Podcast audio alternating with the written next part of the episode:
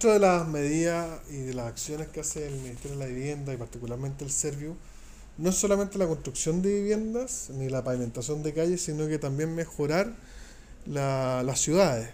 Y, y para las personas que ocupan transporte público es muy importante tener paraderos en buenas condiciones.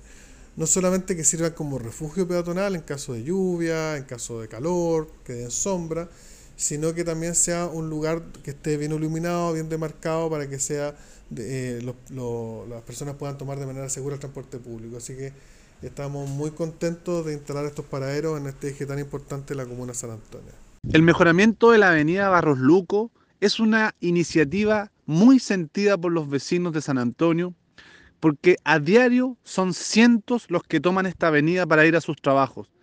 Sabemos que es la principal avenida de la locomoción colectiva y donde está el comercio y distintos servicios.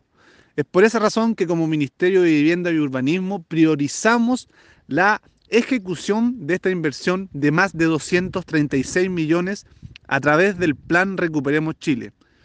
Esta se concretará entre las calles 6 Norte y 12 Sur. Hoy la empresa ya está adjudicada y proyectamos comenzar las obras a comienzos de noviembre de este año y terminarla en 112 días corridos como detalla el contrato.